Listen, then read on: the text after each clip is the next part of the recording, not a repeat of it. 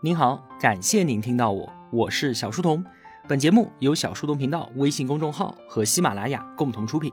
在公众号里面回复“陪伴”，可以添加我的个人微信。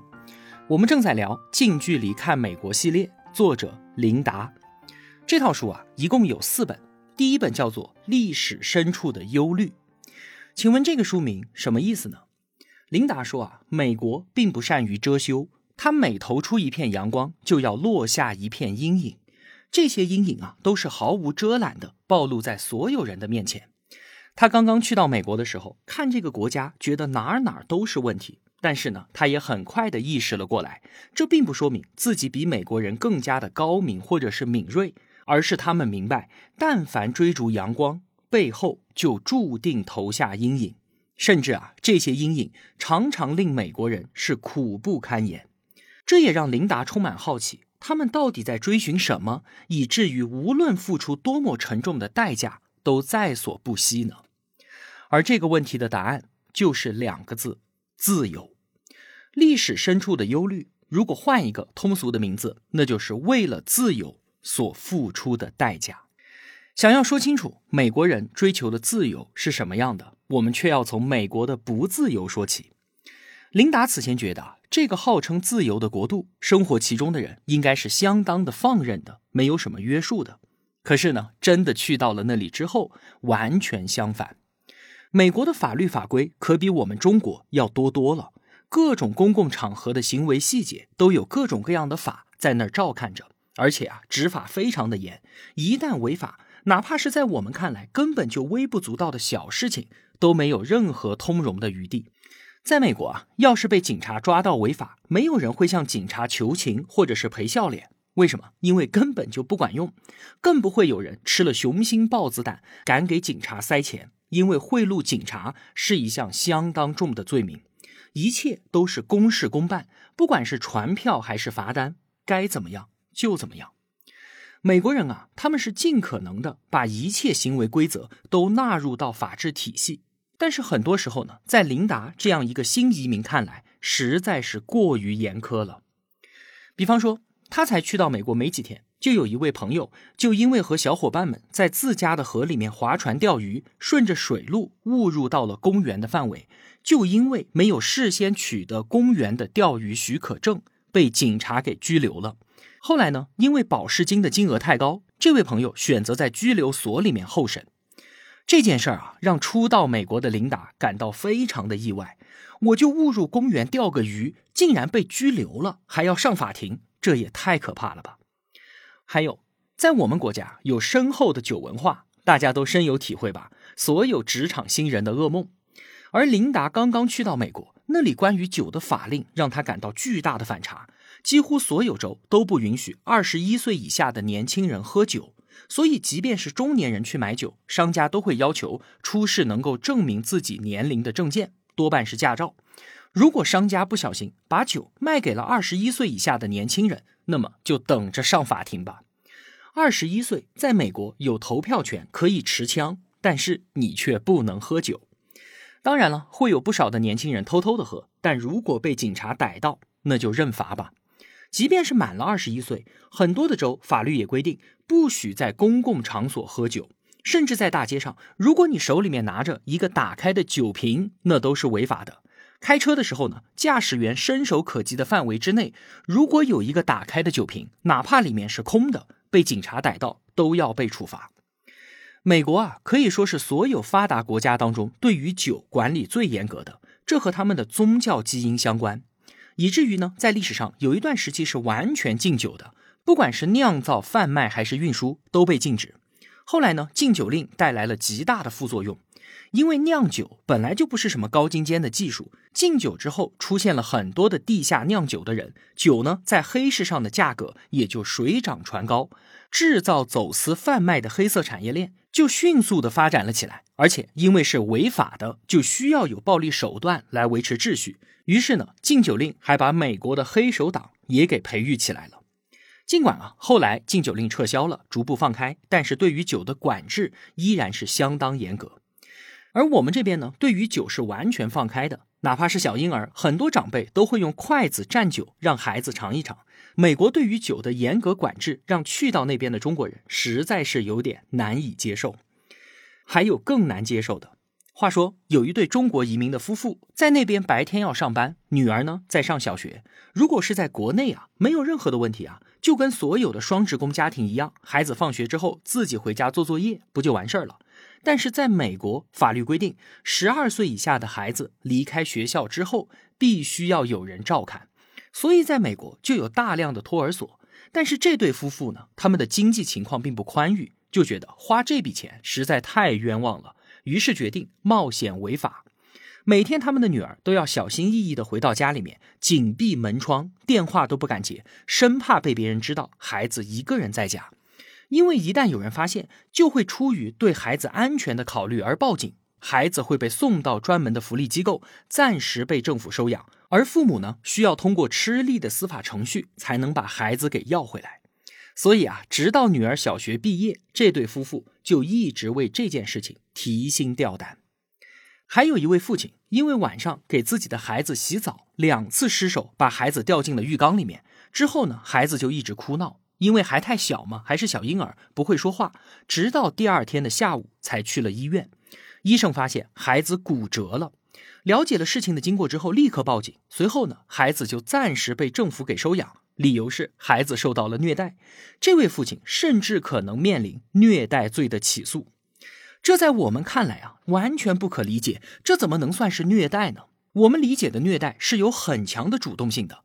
我自己的孩子，我疼爱还来不及呢，尽管有失误，但我也是不小心啊。可是美国人考虑问题看的不是动机，而是结果。一个婴儿被摔了两次，导致骨折，并且长达十几个小时没有接受治疗，这种情况不就是虐待吗？我们当然同情这位父亲，不仅孩子被带走了，自己还可能面临一场官司。而美国法律逻辑的关注焦点在于孩子，因为孩子不能保护自己，所以法律必须要站在孩子一边。很多我们司空见惯的事情，在美国都是违法的。比方说，孩子哭闹，家长上去就是一巴掌，这是违法的；在公共场合发生争执，拉拉扯扯也是违法的。如果周围的人看到类似的情况发生，马上就会报警。那么你说，在美国这样一个资本主义国家，做企业主当老板是不是相对要自由一些呢？然而，并没有。如果我们今天去找工作，老板会问我们年龄、婚姻状况、有没有孩子、出生在哪里、是不是有残疾、之前有没有违法犯罪的记录等等，这些我们会觉得非常正常啊。面试之前，我们自己都会递交一份简历上去，这些信息通通都有。但是如果在美国，所有这些问题都是违法的。如果雇主拿出一张表来让填，那等待他的就只有一句话了：我们法庭上见。为什么会这样啊？一九六四年的民权法里面就禁止了，因为种族、宗教、肤色、性别、年龄等等原因，在工作上面进行歧视。如果说雇主问了这些问题而拒绝聘用，就有可能是因为歧视，所以法律干脆就规定不准问。后来呢，到了一九九一年，修订民权法，把劳资双方发生民权官司时的举证责任放到了雇主一方。什么意思呢？也就是说，如果你是我的老板。我控告你歧视我，在此之前，我是要拿出你歧视我的证据的。而在法案修订之后，是你要拿出证据证明你没有歧视我。如果你拿不出来，那么法院就认为你是有歧视行为的。所以就很明显，举证责任在哪一方，对于哪一方来说就更加的不利。同时啊，法院如果认定歧视，我还可以向你提出精神伤害的惩罚性赔偿，这个赔偿金额是很高的。可见，在美国当老板似乎也不那么自由。美国的各个州都有自己的法律，这是当地人共同生活的公约，往往是要通过当地公民投票才能进行修改的。琳达刚刚去到美国的时候，他所在的州一开始不允许发行彩票，后来呢，州长提议通过彩票集资改善一下我们当地的教育，遭到一部分人强烈的反对。那经过了大量的宣传和反宣传之后。百姓充分的听取了双方的意见，一年之后通过投票，法律得以修改，这才开始发行彩票。当然了，这也代表了美国公民参与公共事务的意愿和热情。在美国，如果你要在一个地方生活，就必须遵守这个地方人民的公约。如果你不喜欢的话，确实拥有离开的自由，但是却没有违法的自由。在美国啊，法律那真叫多如牛毛。我们常常讨论一件事情，都是以或好或坏来进行道德判断的。而在那个地方，人们是通过立法，尽可能的把一切事物都纳入法律规范。所以呢，美国人评论一件事，都是说这是合法的，或者这是违法的。那么说了半天，美国的不自由，请问它的自由体现在什么地方呢？美国人认为，如果一个人最基本的权利能够得到保障，那么他就是自由的。美国宪法修正案的前十条被称为权利法案，而就是这个法案保障了美国人所谓的自由。那请问，美国人的自由是什么呢？一个人可以自由的思想，而不必担心受到压制；可以自由的获取各种信息和知识，而不必担心受到限制；可以自由的表达自己的意见，而不必担心受到威胁；可以自由的进行创造，而不必担心受到约束；可以自由的在自己的土地上生活，而不用担心受到入侵和破坏；可以自由的在法律允许的范围内做任何的事情，而不必担心受到迫害。并且在这一切受到威胁的时候，都可以得到法律的保护，甚至有权利拿起枪捍卫自己的自由。以上这一切就是美国人认为的自由。几百年来啊，在这样的思想下教育出来的美国公民，对于自己的公民权利是非常之敏感的。他们时刻关心法律赋予自己的每一项权利，确保在真实的世界当中，我能够享受到这些权利。因为这就是自由的保障，任何人想要侵犯他们的权利，哪怕是美国政府，美国人可是真的会玩命的。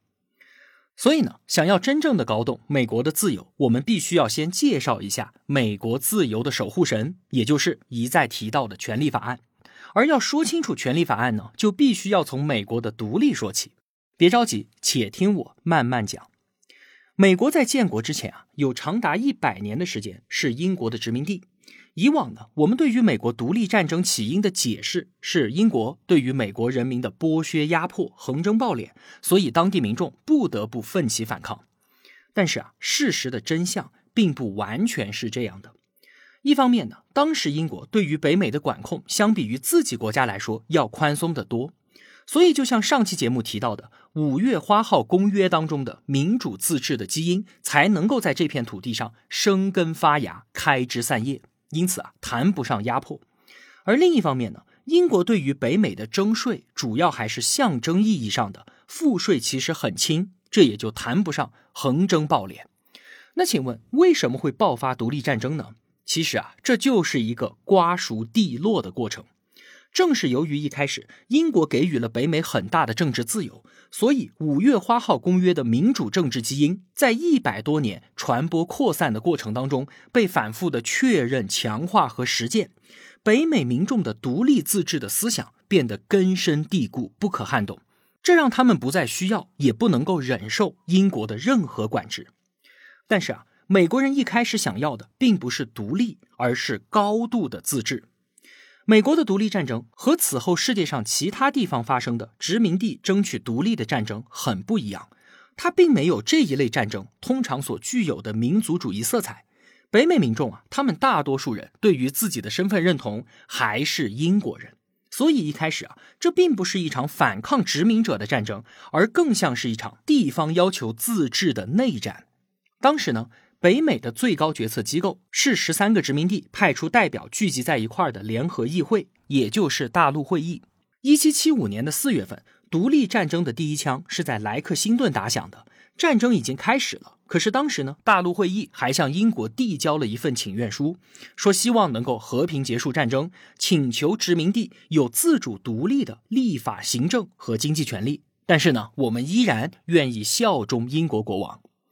假如啊，当时英国同意了大陆会议的请愿，那么今天的美国很有可能就是一个英联邦国家。但可惜英国政府不接受，决定武力镇压，所以美国被迫独立。此外呢，美国独立还有一个重要的推手，就是法国。今天美国的标志性建筑自由女神像，就是后来法国在美国建国一百周年之际送给美国的百岁生日礼物。当时啊，北美人民他们自己心里也清楚，凭借自己的力量根本就不可能跟世界第一强国英国来抗衡。所以呢，后来的国父之一本杰明·富兰克林就代表大陆会议，悄悄地跑到法国去求援。法国同意了，专门成立了一家公司，暗中为美国提供了大量的军用物资。很多人都认为啊，如果没有法国的援助，美国的军队可能都熬不过独立战争的第一个冬天。但是呢，法国也提出条件，说如果你们只是把这场战争定义为一场内战，我就不能大张旗鼓的支持你们造反；但如果你们宣布独立，作为一个独立国家，那我们两国之间就可以正式结盟，我可以给你们提供更多的援助，甚至是直接派兵参战，这才是出师有名。所以呢，正是在多种因素的助推之下，独立战争开打的第二年，一七七六年的七月四号，美国发表。独立宣言。尽管后来美国人把这一天当做他们的国庆日，但当时他们不过是宣布了一个独立的目标，离达成这个目标还早着呢。就只有大陆会议，没有政府，没有总统，没有宪法，似乎作为一个国家必要的东西，他们啥都没有，甚至就连美国的江山都还没有打下来呢。或许啊，就在当时美国人的观念当中，从独立宣言发表的那一刻起。他们就已经是一个自由独立的美国了，什么总统、中央政府都不是必须的，而有关自由与独立的美国理想就是唯一的必要条件。当他们向世界宣布理想的那一刻起，美国就已经建立起来了。关于起义这种事情，我们一点都不陌生，但是美国的建国者们和我们熟悉的历史上的那些农民起义领袖都不一样。他们要的可不是天子轮流坐，明年到我家。他们认为啊，自己是在追求一种属于全人类的理想，追求的是平等、自由和幸福。正是因为这样的理想追求，他们在独立宣言当中否定了自己打江山之后坐江山的合理性。人人生而平等，造物主赋予他们不可剥夺的权利，包括生命权、自由权和追求幸福的权利。而政府呢，是人民为了保护自己的天赋权利才组织起来的。一旦政府意图破坏这些目标，那么人民就有权去改变和废除它。在伟大的建国理想与目标确立之后，他们还要经过七年的独立战争，才能拥有自己的江山。有人就认为啊，美国独立战争最危险的时候。并不是华盛顿从纽约撤军，差一点被英军包围的时候，也不是华盛顿在冰天雪地当中困守福奇山谷的时候，最危险的并不是打仗的时候，而是英军主力已经投降到签署合约中间的这两年时间。为什么？因为当时战争已经打完了，但是合约还没有签，这就意味着军队还不能解散。当时殖民地的财政情况非常的糟糕，军饷都发不出来了，军队内的怨气是越来越大，随时都有可能调转枪头，用刺刀建立起一个军事独裁国家。所以说，这个时候才是美国最危险的时候。此前就有英国革命的成功经验，在一百多年前的英国，会议派赢得了与国王之间战争的胜利，国王查理一世被送上了断头台。但是军事胜利的结果是产生了一个凌驾于议会和法律之上的军事独裁者克伦威尔，英国革命完全走向了自己的反面，起义推翻政权这套课我们再熟悉不过了。在历史上，所有试图推翻旧政权的力量，为了争取民众的支持，必定会有无比动听的口号，因为如果没有广大民众的支持，任何草莽力量都不可能和现有的政府相抗衡。但是，一旦夺取政权之后呢？那些原本动听的宣言后面就会悄悄地爬上一个问号。战争胜利之后，是统兵大将顺势大权独揽的最佳时刻，因为此刻的他是人们心目中无比崇敬的伟大英雄啊！所以在当时，作为独立战争总司令的华盛顿，黄袍加身的危险是非常真实的。当时啊，就有一位战功卓越的上校给华盛顿写信，请他出面来当国王，带领国家走向安定。这是当时一大批人的想法，因为战争打了那么多年，赋税比英国统治时期还要重，经济状况相当糟糕，怨声载道。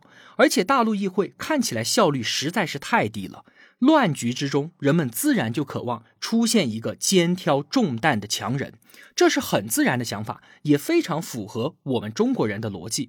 而华盛顿他是怎么做的？他大张旗鼓地训斥了这个请命的军官，并且声明自己绝对不会当什么国王。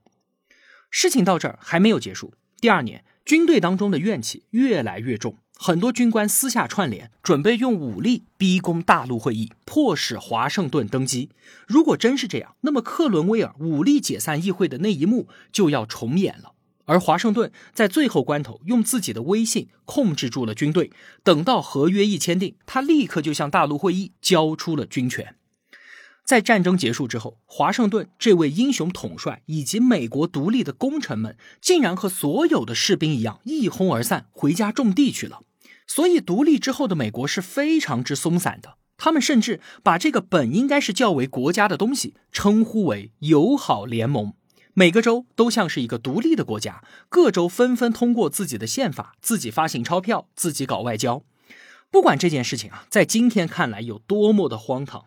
但有一点是可以肯定的，就是这帮建国者们确实是一批真正热爱自由的理想主义者。他们在得到这个国家之后的所作所为，为美国成为一个自由国家奠定了坚实的基础，为生活在这片土地上的人们以及千千万万即将要来到这片土地上人的自由奠定了基础。后来呢？经过几年的实践证明，这样搞啊，实在是不行。没有中央政府协调金融贸易、调节市场流通以及保卫边疆这一类的事情都没办法处理。于是呢，就在独立宣言发表十一年之后，独立战争结束四年之后的一七八七年，各州再次派出代表聚集在费城，讨论起草宪法，试图建立起一个强有力的中央政府。但是啊，建国者们对于英国统治的前车之鉴记忆犹新，并且深恶痛绝。他们生怕自己亲手放出来的中央政府会让美国人民丧失掉刚刚到手的自由。按照我们的思维模式，现在你们几个自己建立政府，那你们下定决心施人政不就完了吗？但是他们根本就不相信靠人性能够约束住国家机器这头猛兽。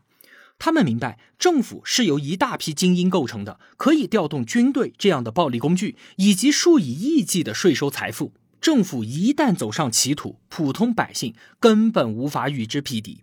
如果没有一种来自制度上的强有力约束，那么原本期望是为人民效力的联邦政府，随时都有可能变成凌驾于百姓头上的怪兽。等到那个时候，一切都晚了。因此，在建立中央政府的时候，所有人的思路都是清晰而明确的，那就是既要创造出这头猛兽，又不能让它摧毁掉人民的自由。所以，他们聚集在一块儿制定美国宪法的时候，在确立政府框架、制造国家机器的同时，决定制定一系列限制联邦政府权力、保护个人自由的条款，作为整个宪法的一部分。这就是著名的权利法案。制宪的过程当中啊，有两种意见发生了激烈的争执。有一派认为，这些保障人民自由的条款必须要和宪法当中的其他条款一并通过。而另一派呢，则希望先通过部分宪法把政府给建立起来，政府一边干着活，我们一边再商量保障人民权利的部分，然后作为宪法修正案给加进去。双方啊，尽管在时间的先后上有所分歧，但是都确认了权利法案是必不可少的。后来我们知道，后一种意见占了上风。权利法案的诞生，就是为了限制政府权力的无限扩张，防止政府剥夺美国人民的自由。美国宪法的精巧设计在于，让政府随时都处于强有力的监督之下，不会在错误的道路上走得太远，甚至发生大滑坡。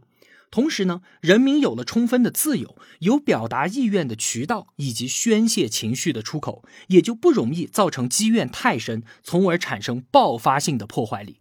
这是美国得以稳定的重要原因之一。到了第二年，一七八九年，美国宪法的前一部分得以通过。也就是说啊，在他们打赢了独立战争六年之后，美国建国十三年之后，才拥有了自己的国家政府。华盛顿出任第一届总统。又过了两年，权利法案，也就是宪法修正案的前十条，才在通过之后成为了美国宪法的一部分。而就在同一时间，法国爆发了轰轰烈烈的大革命，整个国家陷入疯狂，全世界都为之震动，数万人死在了断头台之上。经过了一轮又一轮的疯狂折腾，法国就如同一个奄奄一息的病人，倒在了血泊当中。而最终，军事强人拿破仑接管了一切，加冕称帝。他可要比法国人亲手推翻的路易十六独裁的多了。法国人民在付出了血流成河的巨大代价之后，又回到了专制统治当中。我们之前啊解读过勒庞的经典名著《乌合之众》，其中就回顾了这段令人哀叹的历史。有兴趣的同学可以去听一下。而就在当时，人们不屑一顾的蛮荒之地的北美大陆上，一个民主的制度，一个自由的国家，已经在理性的驱动下悄悄地建立起来了。美国的自由就是这么开始的，但也仅仅只是一个开始。权利法案在之后两百多年的实践当中，不断的受到各种挑战与考验，人们为此所支付的沉重代价，一次次的动摇着他们对于自由的信念。在看过美国的自由之后啊，你就会发现，自由可不是什么罗曼蒂克的东西，它不过就是一种选择，是一个民族在明白了自由的全部意义，清醒的认识到必须付出多少的代价，以及测量过自己的承受能力之后所做出的理性选择。在不同的时代，人们的认知水平、承受能力以及为自由所支付的代价都是不一样的。而当代价超过了承受能力的时候，他们也不得不放弃一部分的自由。自由和代价就如同阳光与阴影，始终相伴而生。关于这一点，我们下面的节目接着聊。琳达的近距离看美国系列，您通过音频旁边的连接可以直接购买。我是小书童，我在小书童频道与您不见不散。